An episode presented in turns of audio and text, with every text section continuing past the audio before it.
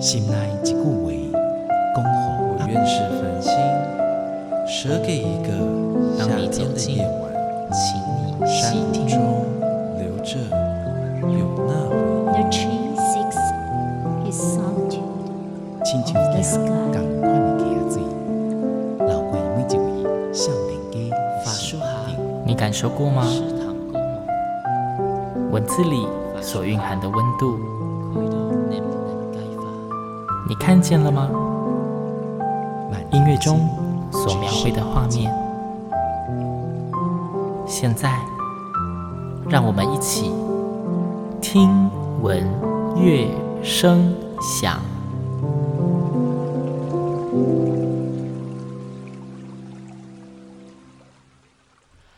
Hello，各位听众朋友们，大家好，我是主持人新阳，欢迎再次跟我一起听闻乐声响。听闻乐声响在最近几集的节目呢，都一连串的带给大家非常非常多精彩的译文资讯哦。在这一集节目，新娘一样要介绍非常厉害的演出给大家。而新娘今天节目邀请到的来宾，也算是非常非常知名的重量级来宾，他是小提琴家胡乃元胡老师。老师您好。啊，您好，大家好。老师，您其实算是非常非常知名的小提琴演奏家。那我个人比较好奇的是，如果我们回顾老师您以前那种学习的音乐历程，或者说旅程，好了，老师您在最早啊是什么时候开始接触小提琴的？我们平常在我的简介是说五岁开始，但是我妈妈说好像其实是不到五岁就开始 拉琴了。不到五岁就开始拉琴。对，那老师您是因为一直在接触，所以就一路就一直学习到大，还是您有比较感觉说你在什么时期开始你特别特别就是真的喜爱小提琴这一项器乐呢？这样说好了，因为呃，爸爸是医生，然后。他是做了日本教育，也学医的人，所以日本对医生的训练是从西方的人文方面呃切入。嗯，所以他自己非常喜欢古典音乐。嗯，小时候家里常有听音乐的习惯，那以前都是那个所谓的黑胶唱片。嗯，啊，小时候大概印象中知道说说听到小提琴的这个大师在黑胶唱片做那个听到那个声音非常美，被吸引了。那所以才想要开始拉琴。嗯，那我有时候在，特别是在这个时候，经过几十年的经验，有时候会跟学音乐的学生分享，就是说，小时候拉琴其实纯粹是在做一个梦。哦，就是说，要是有一天能拉出来的音色是像当初我听到大师所做的音色，那个就是我的愿望。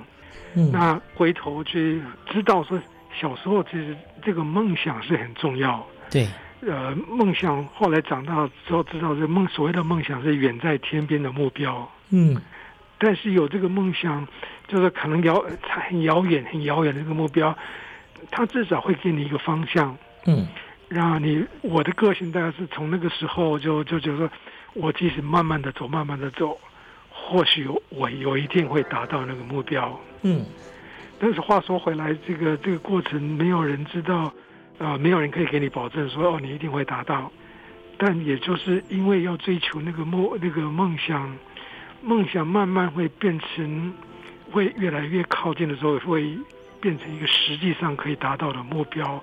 然后目标越越来越靠近，但是后来发现的话，要要走到后来后面那个这个真正可以达到的目标，真的花要花很长很长的一段时间。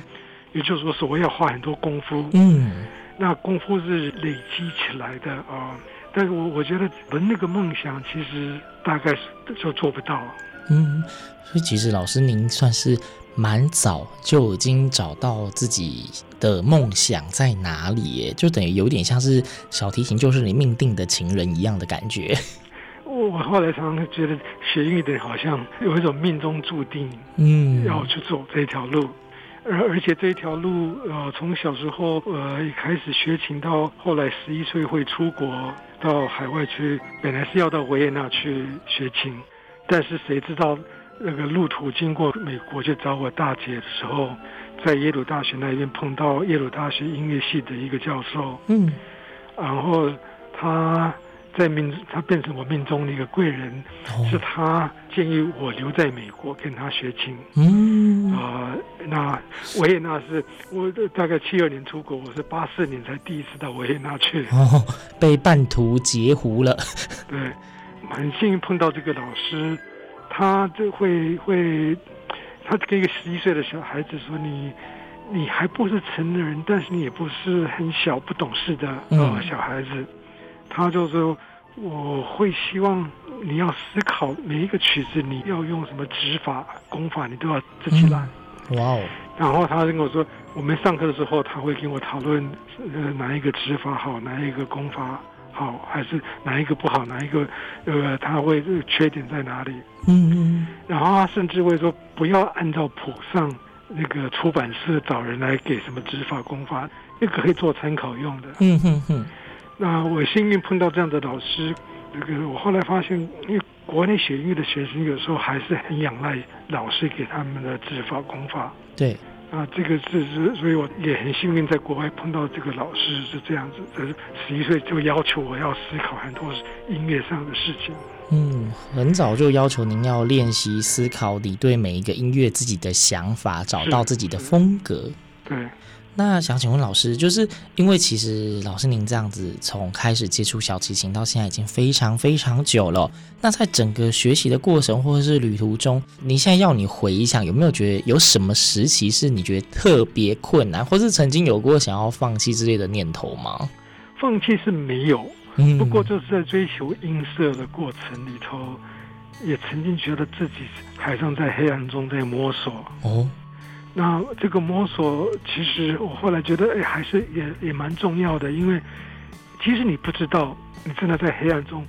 要摸索，就是因为你知道那个梦梦想一直存在。对。那会去摸索，你才慢慢会体会到哦，拉琴，你有时候会自己，包括那个老师跟我的提倡，就要思考，你忽然就会发现，哦，忽然间领悟到一些拉琴的动作要如何做才会。呃，越来越好。嗯，那曾经呃，我那时候十几岁，有时候就是说，哎，听到的大师他们都拥有那种民琴啊。呃、对，这个十八世纪是 Stradivari 还是谁谁做的？那我在看我自己的琴，我都那时候我父母亲也很很支持，爸爸给我买了一把十九世纪的法国琴。嗯，但那时候看这个法国琴，哎，人家那个十八世纪的琴好像还差了。这个一大段，那差了一百年。但是后来我的老师跟我说：“哎，你喜欢的像那个小提琴家克莱斯勒，啊，这个他就克莱斯勒，呃，也做很多小品，比如说《爱之悲》《爱之喜》，这是大家听音乐的人很熟悉的小小曲子。嗯，那克莱斯勒是一个很伟大的小提琴家，他的音色很特别。嗯，是我老的老师后来跟我说：“哎，他他不见得是用那种意大利民琴。”嗯。他说克莱斯有时候会用一把琴，哎，刚好是跟你这个同一个作者的，那个十九世纪的法国人作琴家做的。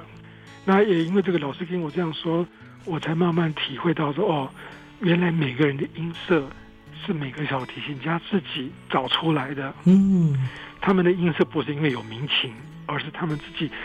在脑海里头有一种想象中的美，要试图实际上能把它做出来。嗯。那这个就跟其实我在想说，画家也一样，他们有时候脑海中有一个模糊的想象，然后渐渐在画画的过程会把那个脑海的模图变变成具体的一个作品出来。嗯，那所以我我我有时候会跟大家分享这，我觉得学音乐的人有时候看书也很重要。看书啊？对，比如说我我想刚刚在讲这个，我想到范谷那个画家，嗯，他是很晚才走上的。这条路想要画画，嗯哼，那前面花了很长的一段时间，他一直非常的很懊恼，就是说他一直想要画出怎么说这个想象中，但是都画不出来，嗯，就对自己做的作品很不满意。但是后来是他从荷兰到了法国，然后法国到了法国南边有的阳阳光进来，忽然间他找到他要的，但是那个过程也是很漫长的一的一段时间，因为他自己跟他弟弟写的这个些家书。很有意思，就是说他在形容他在如何想要追求他想要画的这个东西，嗯啊、呃，然后他还提到艺术家要做的事情好像是要拉着一个马车往前走，嗯，好，但哎，我觉得这个看这些东西，有时候你，我觉得会给学员启发很多想象。嗯，就是除了启发之外，有的时候或许你在停住不前，或者是还在冲撞的时期，也会给你一些不同的想法跟动力。其实读读书很有意思，说他他不见得在当下你读了一个任何一本书会会给你带来什么，马上会影响。但是你消化了一本书之后，忽然间有一些间接的影响会渗透到你音乐上的一些想象。嗯，那这这个也包括有时候读一本小说啊，这个长篇小说，让一个故事人物从一开始到故事结尾很漫长一段时间。你会感受到人生带来的经验，嗯，不不管是书里头的角色，还是那个作者在表达的，也包括我们音乐学音乐的人，二十岁的时候同一个曲子会怎么表演，四十岁的时候会如何表演，到了六十岁又还会很不一样。嗯，对。我觉得其实因为之前星洋也曾经有听过别的就是大师们分享说，其实，在不管是音乐家或者我们直接说艺术家们，他们能够展现非常多样丰富的作品，其实很重要的是，呃，他们的生命中可能经历过或是看过很多的故事，当吸收的元素够多的时候，自然会有非常精彩、丰富且具有内涵的呈现。是，对。那我在想要再问一个问题是，诶，老师您觉得啊，现在台湾的古典音乐圈算是蓬勃发展的吗？就照您看过这么多地方来说，我觉得呃，比如说表演方面，呃，从我们国家乐团，比如说国家音乐厅的这个 NSO 也好，还是个国立台湾交响乐团，几十年来也看到这些乐团的成长，嗯，啊、呃，还有台北市交啊。啊，这这其实都可以看到每个乐团的成长，那也带来给有个表演生态有一个很正面的成长。嗯，但是我觉得我们碰到二十一世纪，呃，古典音乐有一个很大的挑战是如何呃跟网络时代可以就产生它的效效果。嗯，换句话说，因为古典音乐的东西，其实我觉得这个很多艺术很多。音乐曲子就像很多小说是都是你需要长时间的，慢慢的也能静下心来读书来听这个音乐。对，但是我们这个年代是大家都很急的，都都讲究要快速。没错，所以网呃网络能速度要快，搭飞机也要快。那个搭以前是搭火车，现在是高铁。对。但是我们如何一般人能让大家静下心来？这这变成是很重要的一件事情。嗯，那这个包括我后来回来台湾做这个台湾 Connection 这这个呃音乐节跟这个连接很多海内外音乐家来做音乐，我觉得这个部分变成是音乐家也有任务要来让现代的人听可以听到所谓的古典，虽然是两两百年前的作曲家的作品，但是有时候作曲家透过时空跟不同时代的人也也会有产生他的对话。嗯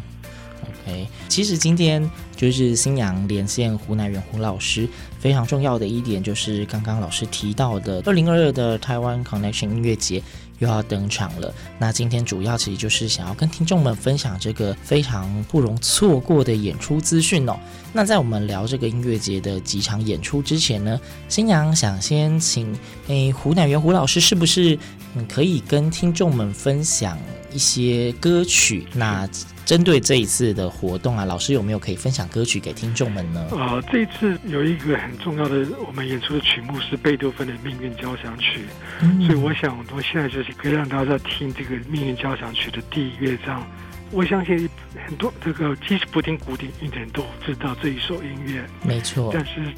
我们先让大家听，等一下我再跟可以跟大家聊一聊。这个曲子对我的意义是什么的？好的，那我们现在马上就来收听这一首贝多芬第五号命运交响曲的第一乐章。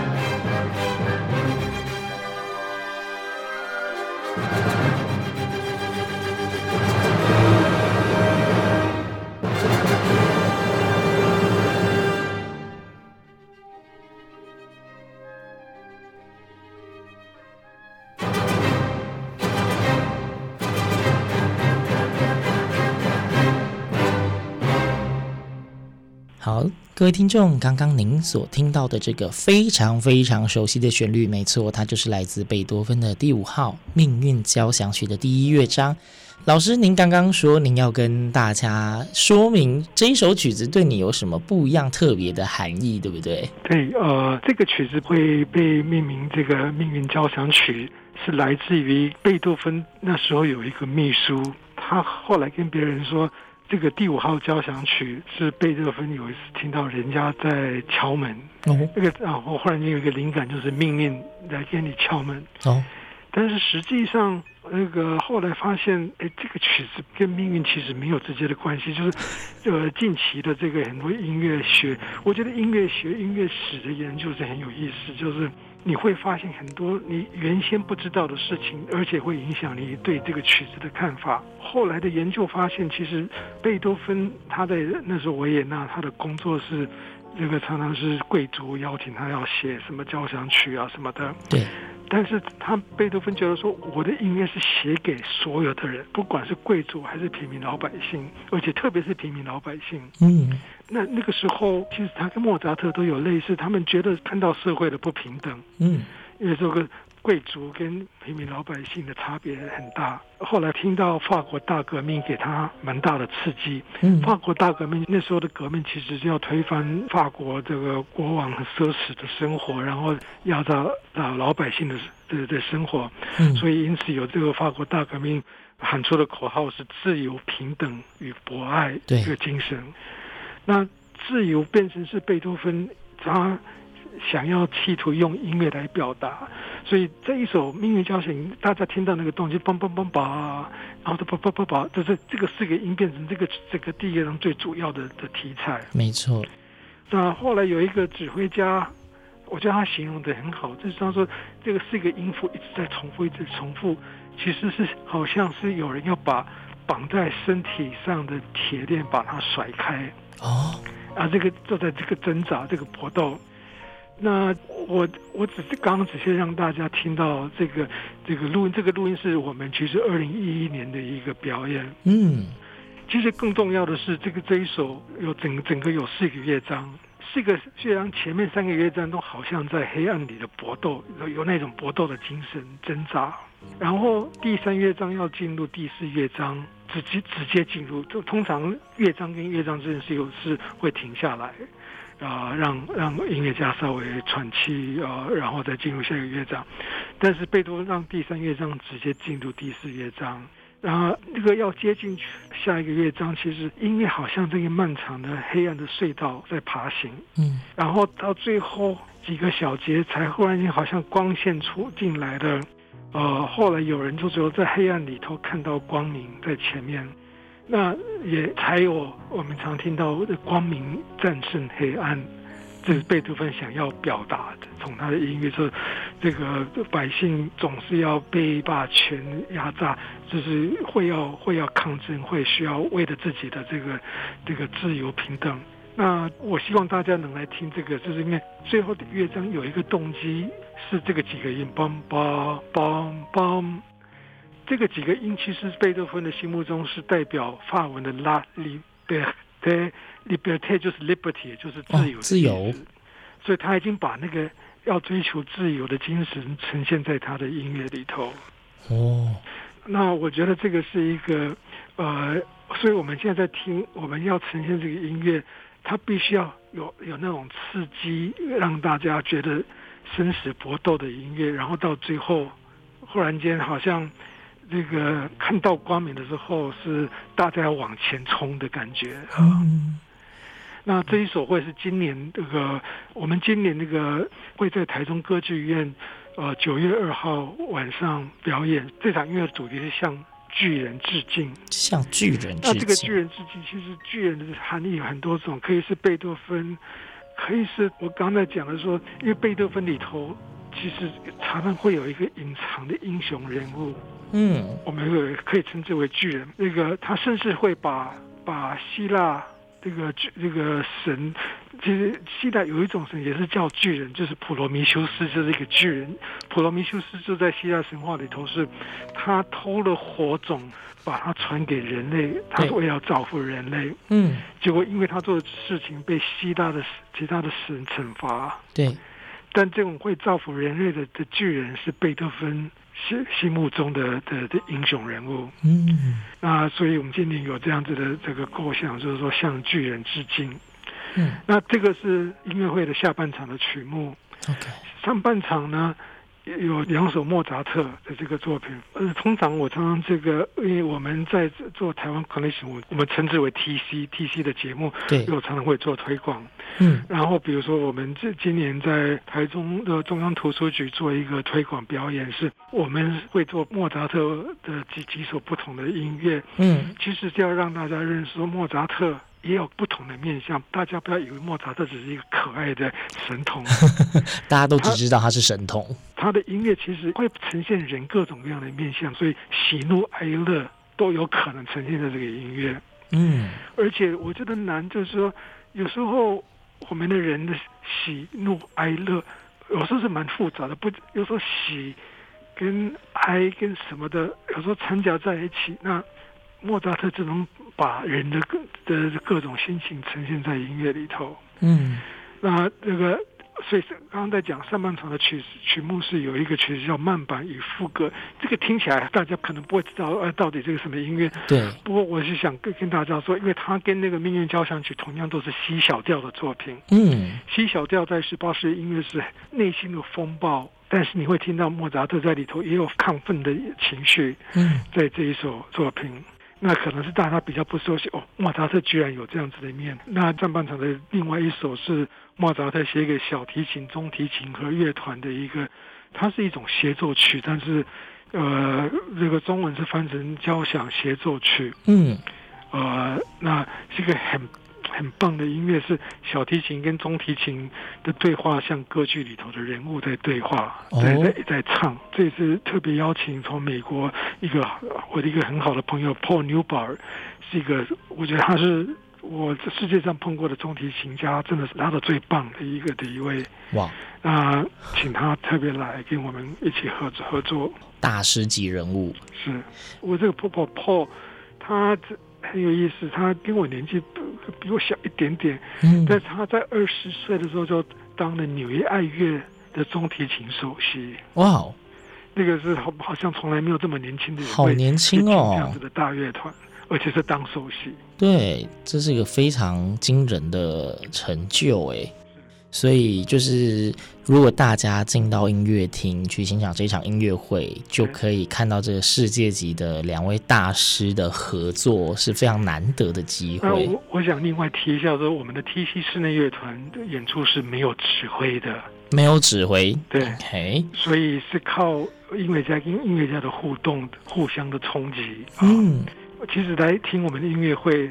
我觉得大家可能会感受到这个音乐会会有火花，而这个刺激是我们的音乐家要没有指挥的时候，必须要靠身体的肢体的这个肢体语言对来来沟通。所以速度有什么变化，有什么情绪的变化，速度的变化都要靠肢体语言来。那我只能说，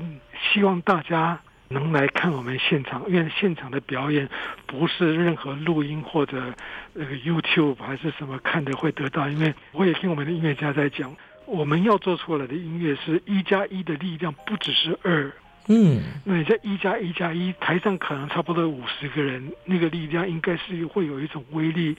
希望可以给听众带来一种平常得不到的震撼，都会有非常不一样的感受啦。应该说，尤其像这种没有指挥的室内乐的演奏形式呢，除了刚刚老师说的，非常是大家彼此的，除了也要有默契。肢体的细微的观察之外，大家连呼吸都要是一致的，你就可以听到那个音乐非常精彩跟细微的地方。而且这个很多细节是你真的要在音乐厅现场你才感受得到。透过所谓的那些数位设备在回放，有非常多的细节就会被简化，你会感受不到的，就是会有不一样的精彩。那老师，您刚刚介绍的这一场是九月二号星期五将在台中国家歌剧院大剧院的演出嘛？向巨人致敬。但是今年的 TC 音乐节好像还有另外一档的演出，对不对？对，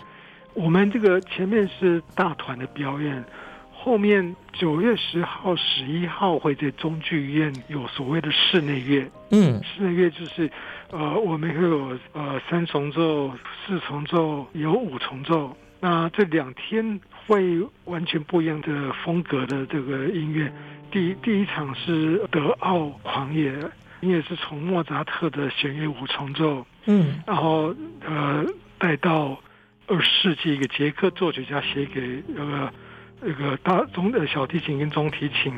小提琴是一个我们台湾年轻的下一代音乐家魏静怡跟我们一个中提琴呃黄宏伟。黄宏伟是现在在 Vancouver 乐团的中提琴首席哦。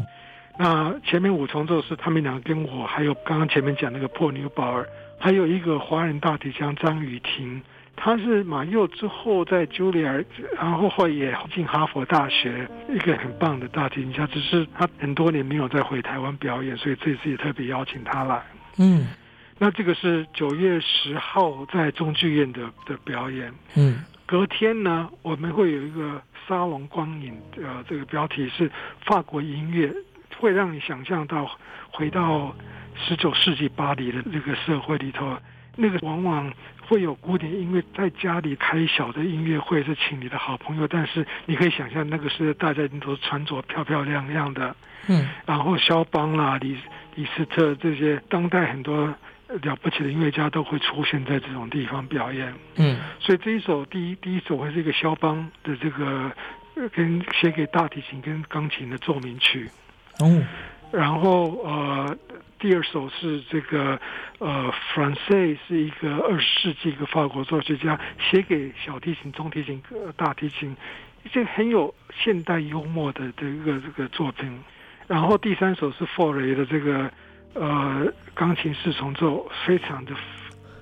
法国浪漫派的这个音乐，嗯，那这个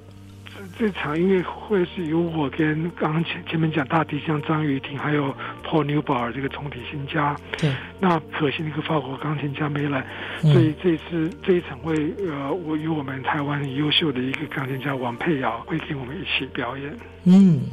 我觉得那个，我想，我常我们在做推广的时候，是要让听众来知道，所谓的听古典音乐，不是挂的这“古典”这两个字，也不是去上一个历史课，嗯，而是两百多年前、一百年前，啊、呃、的这些作曲家，他们的音乐真的是会美到让你，即使活在二十一世纪。你还是会直接感受到每个作曲家想要给你表达的内心的话。嗯，伟大的作曲家他们呈现的音乐也是给我们人的一面镜子，让我们听到，哎，这些都是我们人有人性的音乐。嗯。对，其实就是新阳也要再跟大家分享我。之前非常多次都在节目里面有提到，除了说呃音乐或是各种剧场的艺文展演，真的进到剧场现场去体会，你会有不一样的感动之外，其实很多人，我觉得或许很多人会先入为主，觉得古典乐就是一个非常难以亲近。但是其实古典乐它也是一个有富含一些时代的脉络文化，甚至也是作曲家想要传递。给大家的一些话语，你或许可以不用先入为主的保持着我一定要听到什么内容，你就把自己放空，就在当下，在音乐厅里面享受那一些音符之间的交织跟律动。嗯，没有一定要怎么样，但是我相信在一场音乐会里面，你一定可以对某一些歌曲带走一些属于你自己的画面跟美好。对，我想有时候我们还蛮惊讶说。贝多芬这个的命，这个所谓刚刚前面讲光明战胜黑暗，我们都没想到，特别是今年，我忽然间有一天看到新闻，就是乌克兰总统，嗯，在他的国家受到俄国的的这些目前要面对这些战争，他也冒出了一句“光明战胜黑暗”，嗯，那那。我觉得贝多芬这这个他他想要表达的，其实就是说，人靠追求自由，其实是每个人都到最后希望可以自己掌控自己的命，嗯，然后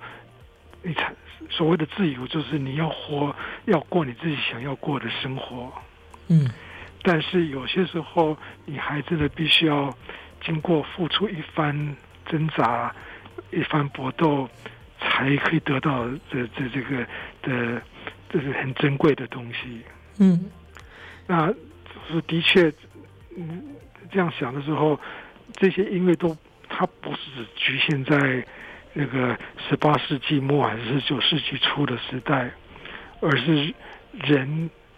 这是人人的文明的过程里头，总是会有一些会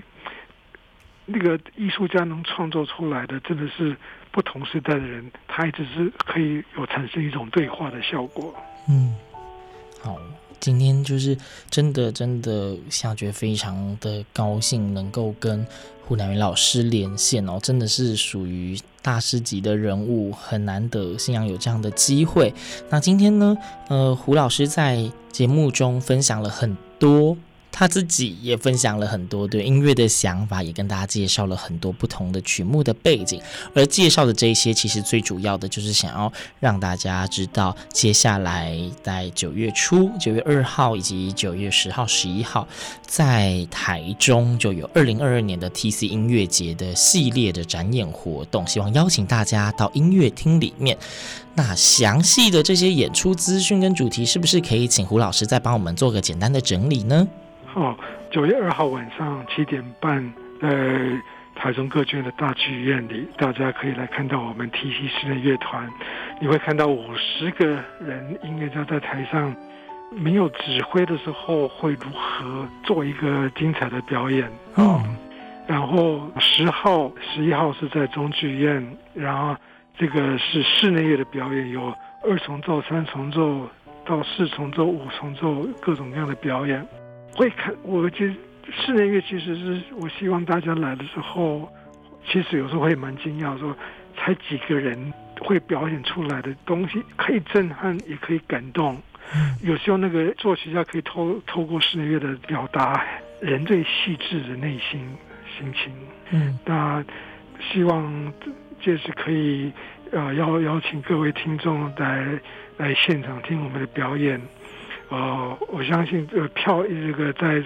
个歌剧院或者那个网络上一定都有，都可以有，大家去查一下台湾 Connection Music 音乐节 TC 音乐节，应该都会有各种各样的资讯可以得到。嗯，好的，星洋也再帮大家重复一次哦，这一次的二零二二台湾 Connection TC 的音乐节呢，在中部的第一场是九月二号星期五晚上七点半，在我们的台中国家歌剧院的大剧院。标题是 TC 室内乐团巡演，向巨人致敬。大家一起进音乐厅听听，那一些巨人到底跟您心目中的一不一样呢？接着呢，是在九月十号星期六晚上七点半，以及九月十一号星期天下午两点半。地点则是在台中国家歌剧院的中剧院。这是 TC 国际室内乐系列，有两个系列，一个是德奥狂野，一个是沙龙里的光影。三场的演出内容都不一样，但是都是大师级的作品，也都是非常专业知名的音乐家们的演奏，